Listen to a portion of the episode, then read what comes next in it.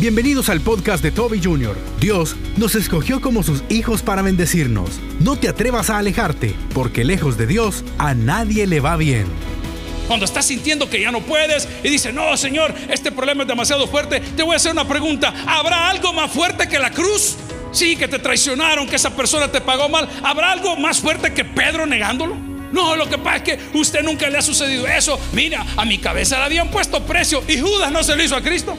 Continúa con nosotros y escucha, piénsalo bien.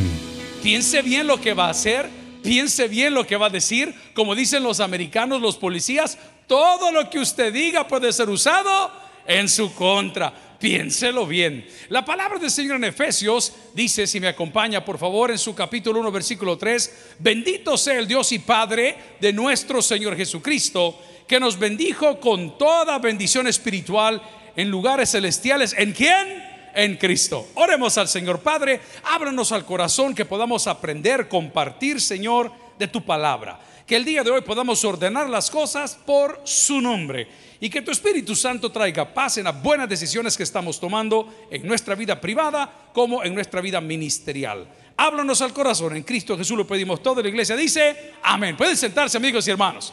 ¿Cuántos saben que estamos viviendo la cuaresma? La cuaresma, los 40 días antes, ¿verdad? De esa semana maravillosa, semana mayor o semana santa. Pues quiero decirle que en este momento es donde mayor número de tentaciones se presentan. Mayor número de tentaciones se presentan. El mismo Jesús, siendo hijo de Dios, fue llevado por el Espíritu al desierto para ser tentado por quién?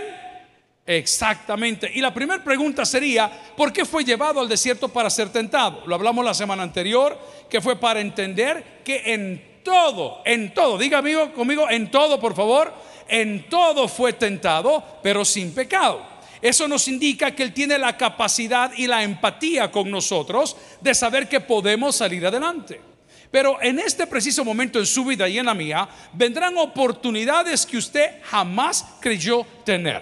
Oportunidades que pueden cambiar la vida a cualquier persona. Hace poco, leyendo un correo de una consejería que escriben al correo del pastor general arroba net me contaba el error de haber tomado o el precio de haber tomado una mala decisión. Resulta ser que una criatura que anda metida en este estilo de vida, que son damas de compañía, así les llaman, eh, no sé cómo más mencionarlo, o personas que pues están en el entretenimiento, no lo sé, fue invitada por un par de amigas a volar hacia Europa. Estando en Europa, sus amigas le presentaron a otros amigos y estos amigos dijeron, ¿por qué no nos tiramos un viajecito por aquí, por allá? Un recorrido interno. A la hora de hacerse todo el recorrido y todo lo que había pasado, uno de ellos estaba involucrado en una banda de narcotraficantes. Al final de todo resultó que la niña que iba de vacaciones, que tenía una buena amiga, que le presentaron a otro amigo, ha terminado privada de libertad en Europa por la mala decisión que tomó. Esas malas decisiones pareciera que nunca van a llegar a nuestra vida, pero quiero recordarle que Satanás es el padre de toda mentira. Diga conmigo, Satanás es el padre de toda mentira. Antes de mentir, Satanás te va a enseñar a disimular. Repítalo conmigo, antes de mentir, Satanás nos va a enseñar a qué? A disimular. Como quien dice, aquí no pasa nada, aquí no pasa nada. Vea que está resentido. No, no le ha pasado a usted, caballero, que ve en el auto y le pregunta a su pareja, ¿te pasa algo? Y la mujer responde, Exacto. ¿Ah? Exacto. Entonces Satanás no es que te dice, vas a ser un mentiroso. No, lo primero que te enseña Satanás es a disimular. Y lo primero que ayuda para disimular algo es una sonrisa. Diga conmigo, una sonrisa. Dios le bendiga, hermano. Maldito, desgraciado. ¿Sí? ¿Cómo ¿Alguien entiende la doctrina del día de hoy? Ok, Satanás antes de enseñarte a mentir te enseña a disimular. El hecho que tú estés convencido de que no se nota, no significa que no se nota. Lo voy a poner más bíblico y démosle de un solo al tajo. No hay nada en lo oculto que no vaya a salir a la luz. Entonces, no pierda el tiempo porque esa barriga que nos hemos puesto acá y que nos hemos metido en una gran faja, amén, a las nueve de la noche va a rebalsar. Ahora, amén, dice el hermano, ahora que viene Semana Santa, todos los rollitos que disimulas porque solo te vistes de negro. Amén. Cuando te pongas esa blonda rosada, te va a ver absolutamente todos los rollitos de Michelin. Satanás, antes de enseñarnos a mentir, nos enseña, ¿qué dije yo? a disimular. Y la mentira entra por ahí. ¿Te gustó la comida? Uy, deliciosa.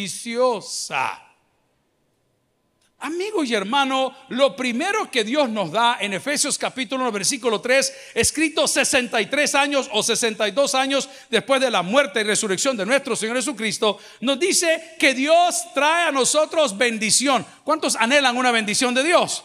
Pues déjeme contarle que ya la tiene y su nombre es Cristo.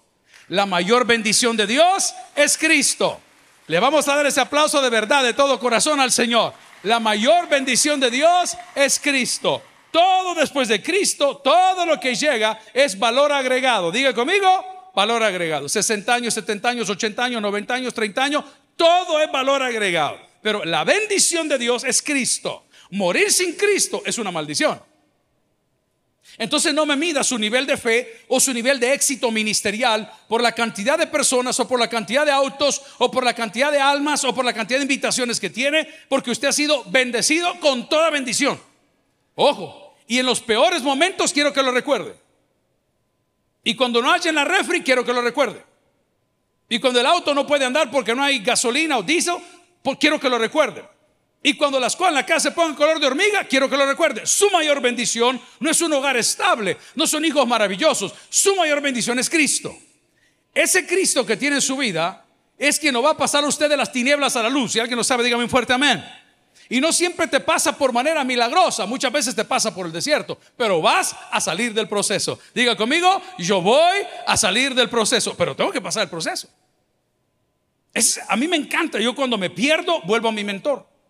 En la oficina que me han prestado ustedes acá, es ahí arriba donde está la foto del jefe, la pueden ver ahí atrás, ahí tiene unas fechas, esa pared de atrás de mi oficina. Y dentro de la oficina yo tengo una pintura de mi papá. Literal, un muchacho maravilloso de Suchitoto, que es un talento bellísimo, me bendijo, mis compañeros me la regalaron, para decir la verdad. Y yo lo tengo puesto al lado de mi escritorio.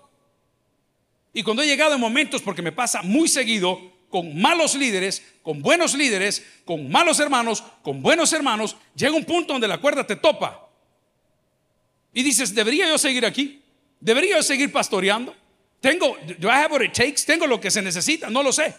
Pero cuando yo topo, yo volteo a ver esa foto y me recuerdo de ese hombre que ahí donde está mi hermanita cómodamente sentada en esa silla, en el círculo que estaba el púlpito ahí, venía ya bien cansado, bien adentrado en años, bien machacado de salud, arrastrando los pies, con un bastón, con los guaruras que lo subían y lo sentaban, le ponían el bosquejo en la mano, le ponían los tres dulces. Y digo, ¿cómo es posible que yo sea tan cobarde de querer salir corriendo? Va, eso es lo que hace Cristo con nosotros.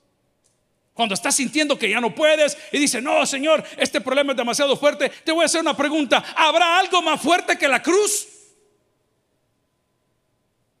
Sí, que te traicionaron, que esa persona te pagó mal. ¿Habrá algo más fuerte que Pedro negándolo? No, lo que pasa es que usted nunca le ha sucedido eso. Mira, a mi cabeza le habían puesto precio y Judas no se lo hizo a Cristo.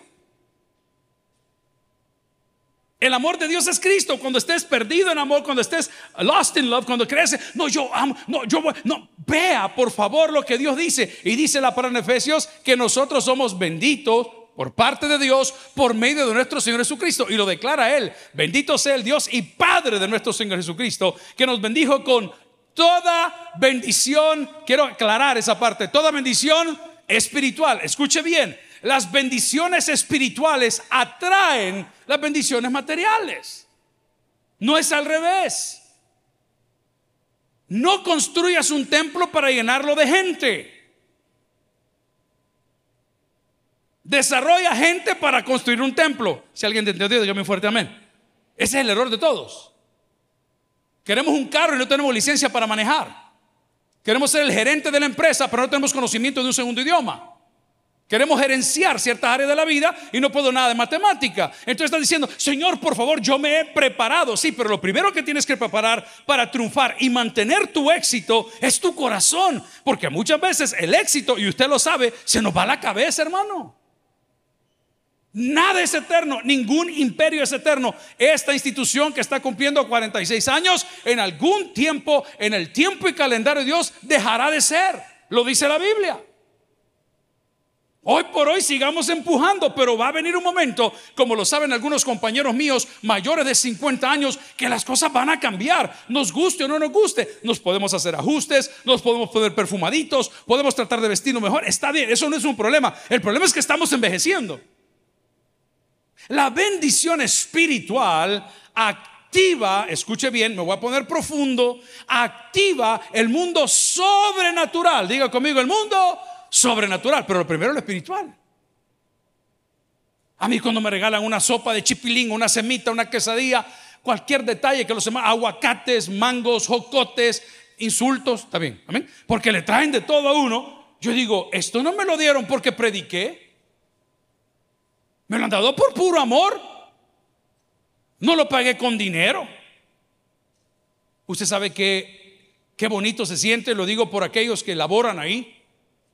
Usted va a comprar un café y el muchacho que tiene el delantal con el gorrito y con toda la pila de la empresa esta que ahí trabaja, que es excelentísimo, le recomiendo un libro, se llama The Starbucks Way, es buenísimo. No me cobra el café, me dice, no, pastor, tenga. No, hijo, le digo, si yo sé lo que vale esta tontera, si es casi la mitad de lo que ganas en un día, y es estudiante universitario. No, no, no, pastor, tenga. No, pero es que mire, hijo, y, y claro, el pastor sinvergüenza se va, lo agarra y no propina. ¿Me entiende lo que le digo? Si una persona le quiere dar algo, recíbalo y bendiga a alguien más. Siempre. Eso no se compra con dinero. Es una bendición espiritual. No todos lo entienden. Diga conmigo. No todos lo entienden. ¿Y yo qué culpa que a usted le cobren todo? Llego a la esquina donde está el semáforo, están los hombres vendiendo jocotes, guineos, dependiendo de la fruta de estación, marihuana.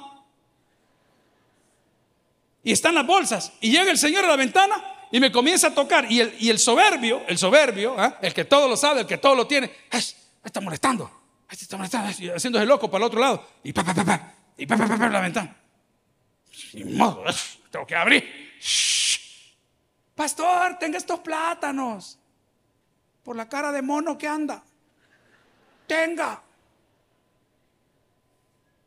Lo espiritual activa lo sobrenatural. Repítalo conmigo, por favor. Lo espiritual activa, pero estás preparando siempre lo natural.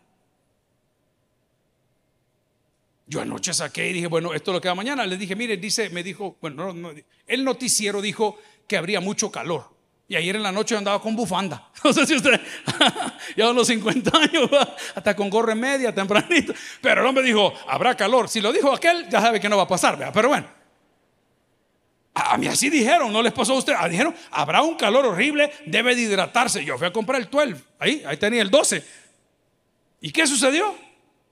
Frío, pero hoy amaneció caliente. Entonces le digo al hermano, miren, el domingo vámonos de Guayabera. No les dieron el memo, no les dieron el memo a los, a los servidores ni a los de alabanza, bien elegantes vinieron hoy. No les dieron el memo. Entonces, véngase así. Yo, yo saqué, vea, el fustán que me iba a poner, está bien. ¿ah? Yo saqué el fustán que me iba a poner, los calzones que me iba a poner. Yo, la pregunta es, ¿Alisté mi corazón? ¿Alisté mi corazón? ¿Quiere que le responda? No. Porque el hombre está enfocado en lo natural y Dios está enfocado en lo espiritual. Dígalo conmigo. El hombre está enfocado en lo natural y Dios está enfocado en lo... Mire, lo lindo es que cuando lo espiritual funciona, a lo natural se lo puede llevar Judas y no pasa nada. Te explico por qué. Porque si te insultan, dice la palabra, que eres bendito. Cuando digan todo tipo de cosas contra tu persona mintiendo, eres bendito. Y si es verdad, eres bendito porque lo tienes que arreglar. It's a win-win situation, es gana-gana siempre. Entonces dice la palabra que nosotros hemos sido bendecidos. Entonces la pregunta que te dije, la propuesta fue, no te atrevas. Hombre, no cambies al Señor, hombre. No cambies al Señor, hombre. No cambies al Señor, por el amor de Dios. No cambies al Señor. Y cuando digo cambiar al Señor es cambiar a Cristo. Es cuando Cristo ya no es el piloto de tu vida, sino es tu pasajero. Cuando Cristo es una alternativa, cuando tener comunión con su palabra es por si acaso tengo tiempo. Cuando orar, amigos y hermanos, nada se activa sin el poder de la oración. Nosotros lo hemos cantado por años. Si tú hablas con Dios, las cosas cambian orando. Prepara lo espiritual. Ahora las cosas han cambiado. Pareciera que cada vez que vamos a la playa, vamos a ir a una sesión de fotos. En la época que nosotros éramos niños, muy chiquitos, en El Salvador, era común que cuando usted era un bebecito, un bicho de, no es bebecito, es bebesota. Ahí es otro corito. Pero cuando usted era un bichito y lo llevaban a la playa, hasta sin shorts lo andaban o no. Niño, ay, hoy el niño tiene que llevar así la pulga, ¿ve? Y tiene que llevar crocs de acuerdo al, al short que le pone.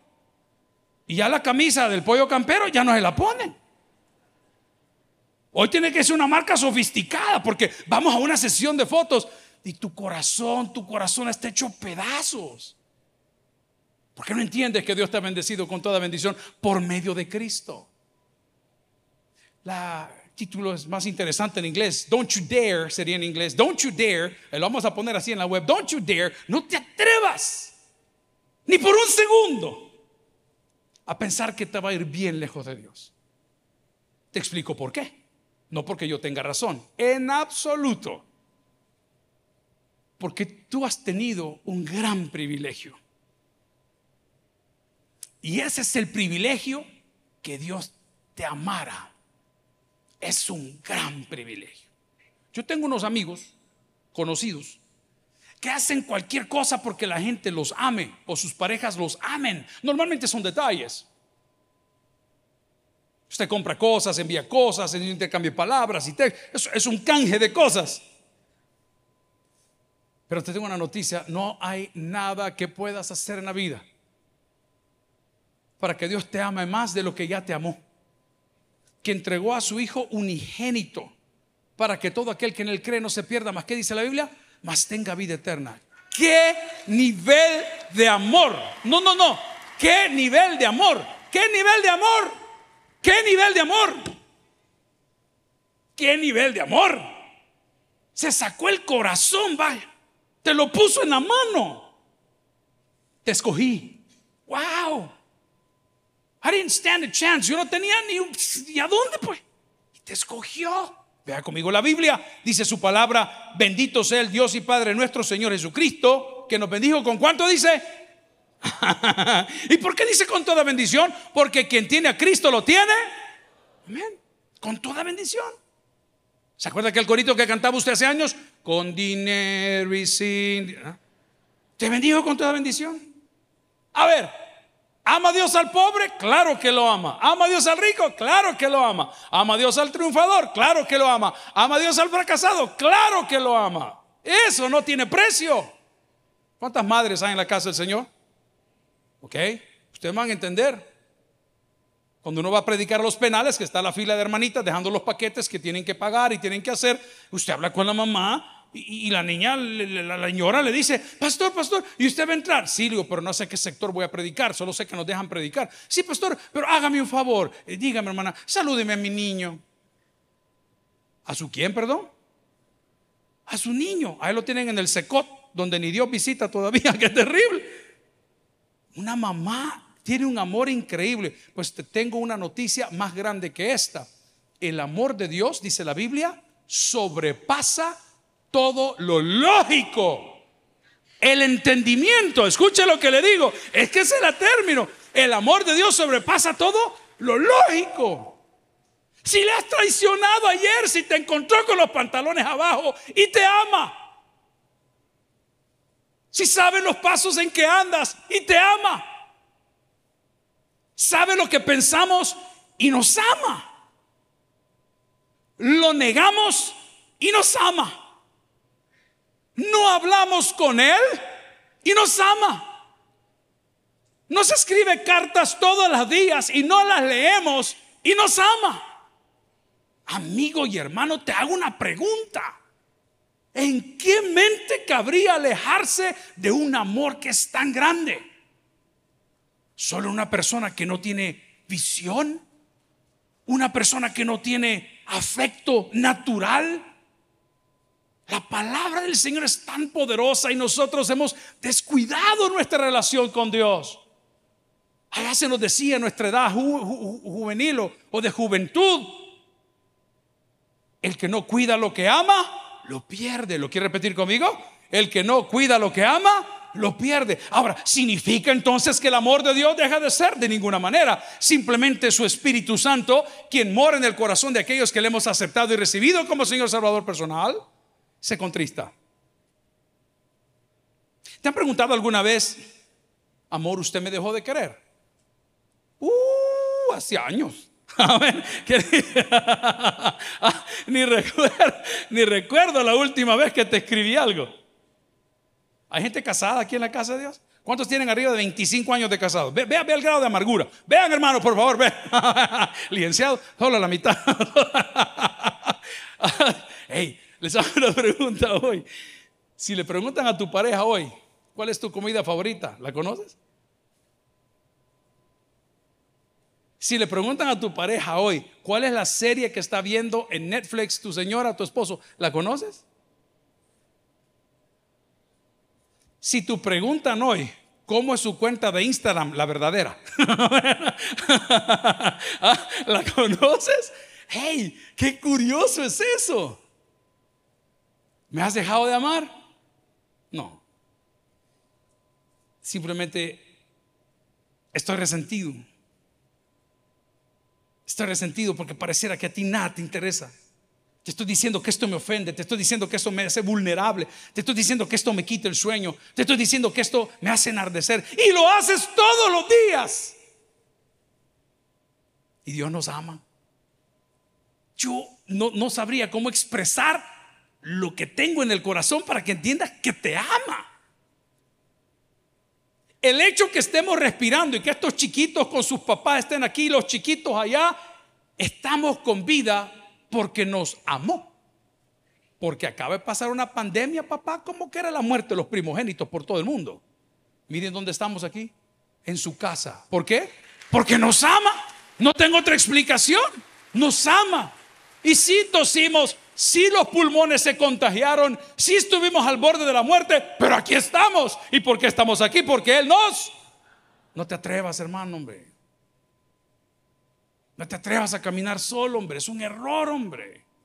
Mire, ¿cuántos de los que están acá? pues una, una pregunta bien boba. ¿Cuántos han volado en avión? Porque otros vuelan de otra forma, ¿verdad? Pero a ver, de este lado, ¿hay alguien que haya volado en avión? Ok. ¿Qué es lo primero que le dicen cuando se sube?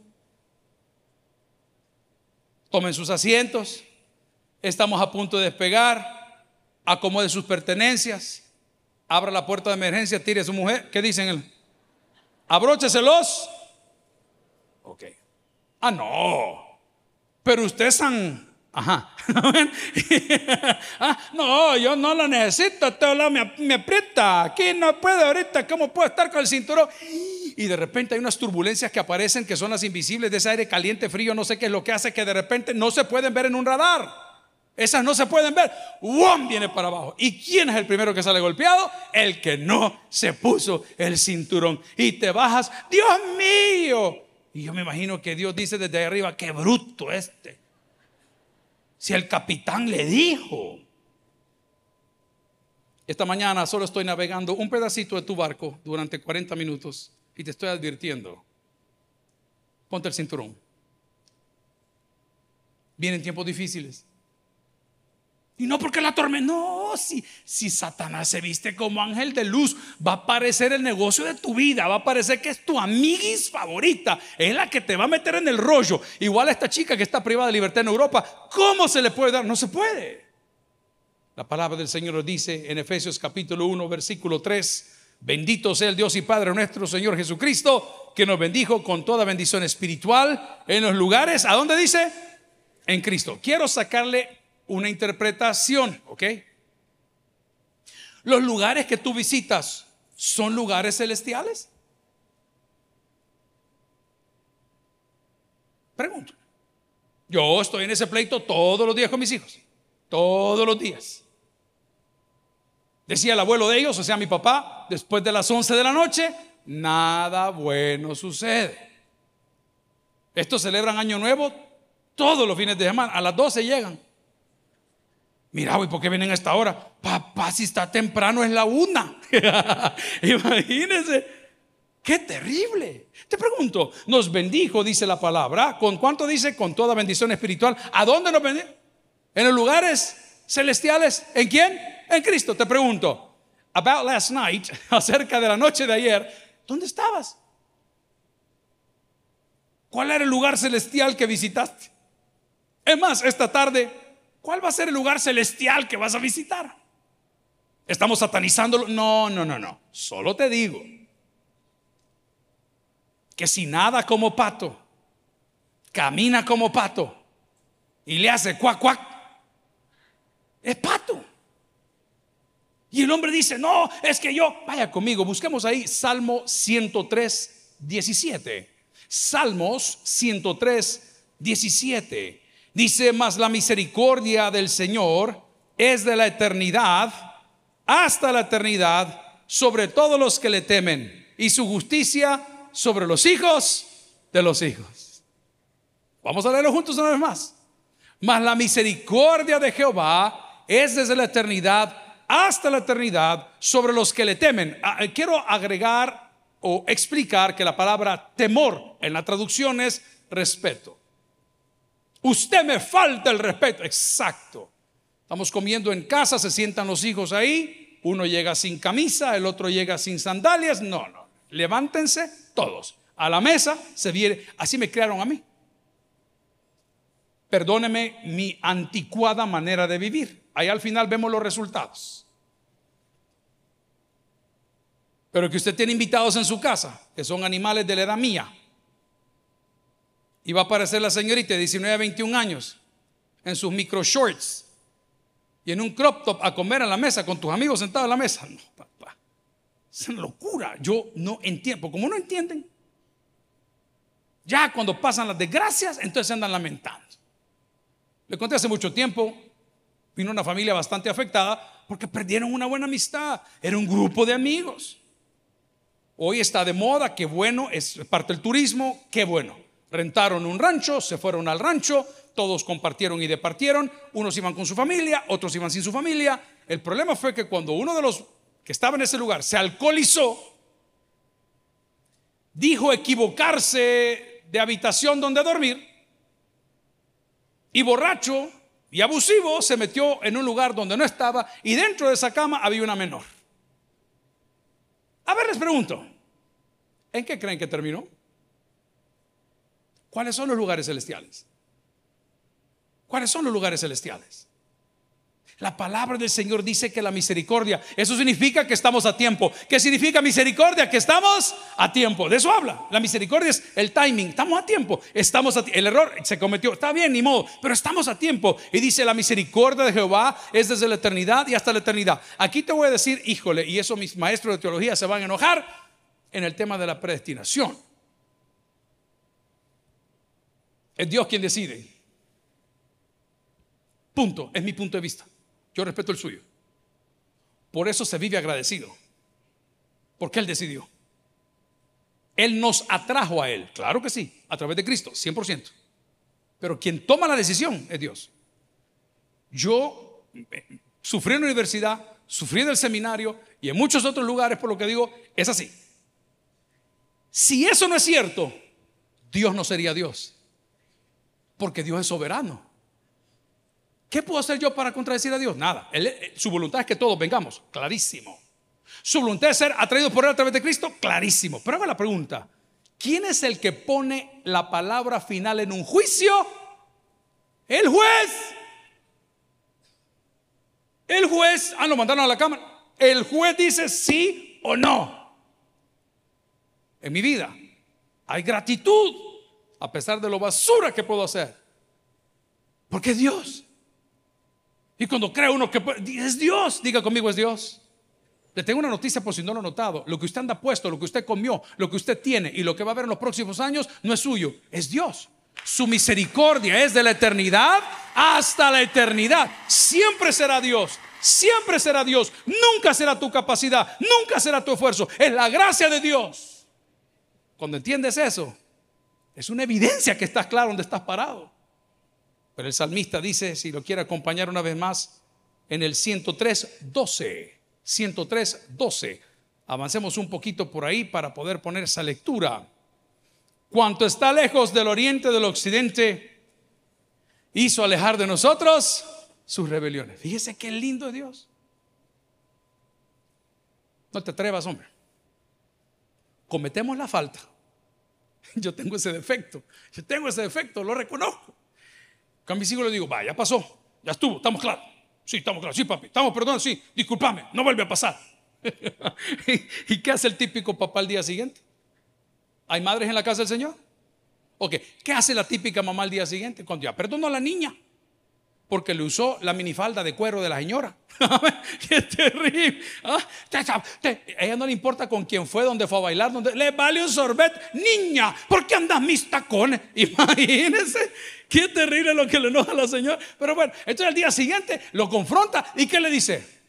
Vaya pues, ayer te dije, ha pasado un mes. Y la niña ese día se le ocurrió que no quería lavar platos. Y llega la mamá y le dice, mira, mija, el mes pasado yo te. Lea conmigo cómo es Dios de lindo y de misericordioso. Dice la palabra Salmos 103, versículo 12. Cuanto está lejos del oriente, del occidente, hizo alejar de nosotros, ¿qué dice la palabra? Sus rebeliones. Amigo y hermano, ¿cómo se nos ocurre caminar lejos de Dios? Hemos visto dos ejemplos en el Nuevo Testamento.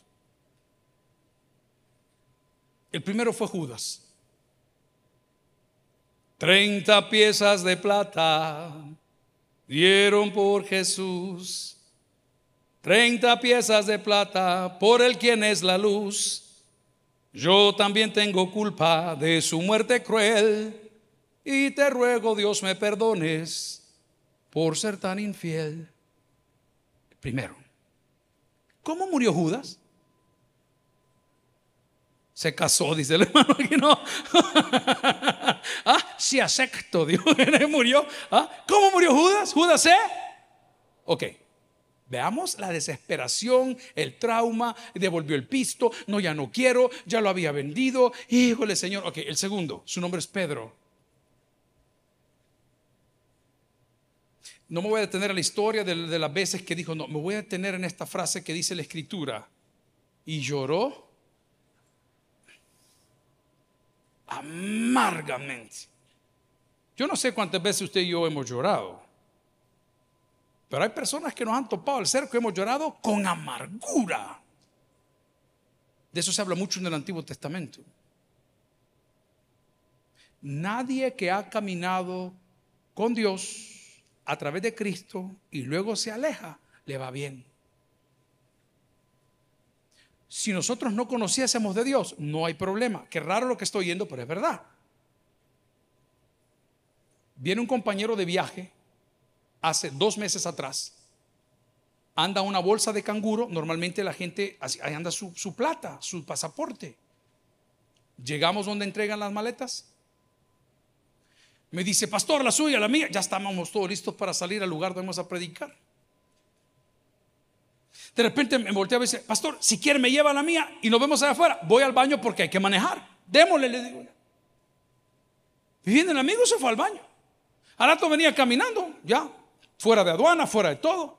Hey, brother, le digo, ¿qué pasó? ¿Y su maleta? Pastor, él iba a comprar repuestos y cosas para su empresa, para su negocio. Según narra él, no me crea a mí, andaba cuatro mil dólares en efectivo y todas sus tarjetas de crédito y su pasaporte. Inmediatamente cuando le veo la cara, ve a su vecino. No, no era tan feo como se puso, pero, pero salió corriendo de regreso sin pasar por TSA, el chequeo de seguridad, sin pasar por la entrada del aeropuerto. Se metió directamente, atravesó seguridad, la aduana y llega al interior y le aparecen los señores que cuidan ahí adentro le dicen, ¿y usted qué está pensando? Usted ha violado las reglas de los aeropuertos del derecho internacional de seguridad. Usted es un atentado, usted es un terrorista. Dice el tipo, no, soy amigo de él. Yo no, yo no lo conozco, dije yo. Y lloré amargamente, ¿me entiende lo que le digo? Me, yo no veo. Y le dice al tipo, perdón, yo no sé, le dijo, solo sé que en ese baño de hombres que está en ese sector, acabo de salir hace un minuto y medio máximo, he dejado mi mochila con mis cosas, con mi pasaporte, por favor. Y le dice el tipo, si yo entro a ese lugar y no hay nada que encontrar, vas a quedar arrestado aquí por todo lo que has hecho. Pero si la bolsa está, aquí no ha pasado nada le permiten entrar con el policía. Efectivamente, ahí estaba colgada la cosa, en la cosa del baño esa que está. Esta él, yo cuando lo vi, dije, ay, menos mal. y le dice el policía, there are no charges, no te vamos a cargar con nada, no tienes ningún récord de nada, porque tú desconoces la ley. Voy a retroceder. Cuando usted desconoce la ley, usted infringe la ley en ignorancia. Pero cuando alguien te ha dicho que le molesta que le hagas eso, cuando alguien te ha suplicado que no le hagas eso y te lo siguen haciendo. Por eso dije que no hay una persona que ha conocido a Dios y ha estado caminando con Dios y que después se aleje y que le vaya bien. Porque hoy ya conocemos la ley. La ley es nuestro ayo. Eso se traduciría en nuestra condena. Hace poco hablamos con unos empresarios y había unos permisos que no hay porque la construcción fue en 1900, 2090, a ver cuándo. Pero no habían permisos de medio ambiente, no existen en esa, no había legislación de medio ambiente.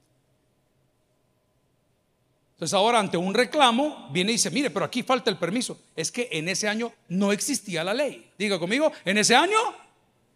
Entonces, ¿cómo lo van a juzgar por algo que no existía? Es como que digan, hace cinco años el fulano de tal agarró un gato y lo fue a perder a la línea del tren y el gato volvió a la casa y se casó con él.